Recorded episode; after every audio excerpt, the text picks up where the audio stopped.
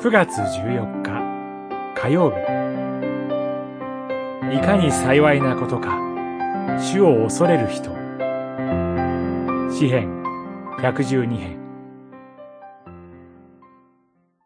まっすぐな人には闇の中にも光が昇る。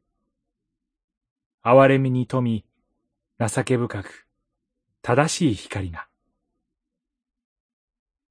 憐れみ深く貸し与える人は良い人。裁きの時、彼の言葉は支えられる。百十二編、四節、五節。詩編百十二編は、その前の百十一編と対になっている詩編です。二つの詩編はつながっています。111編の最終節の主を恐れることは知恵の始めは、112編の出だし、いかに幸いなことか、主を恐れる人に重なっています。111編がひたすら神の御業を賛美したのに対し、これに続く112編は、その恵みの神を恐れて従う人の幸いを歌います。彼の子孫は祝福され、彼自身も多くの富に恵まれるのです。さらに、闇の中にあっても光を受けると約束されています。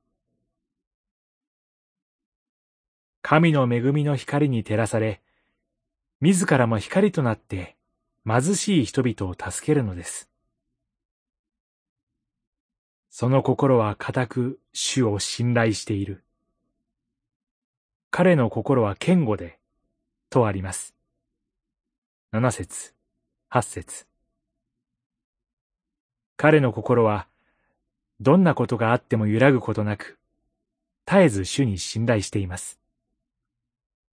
人の評価ではなく、神が覚えていてくださることを喜ぶからです。私たちは、世の人々の評価に心が揺れ、右往左往しがちです。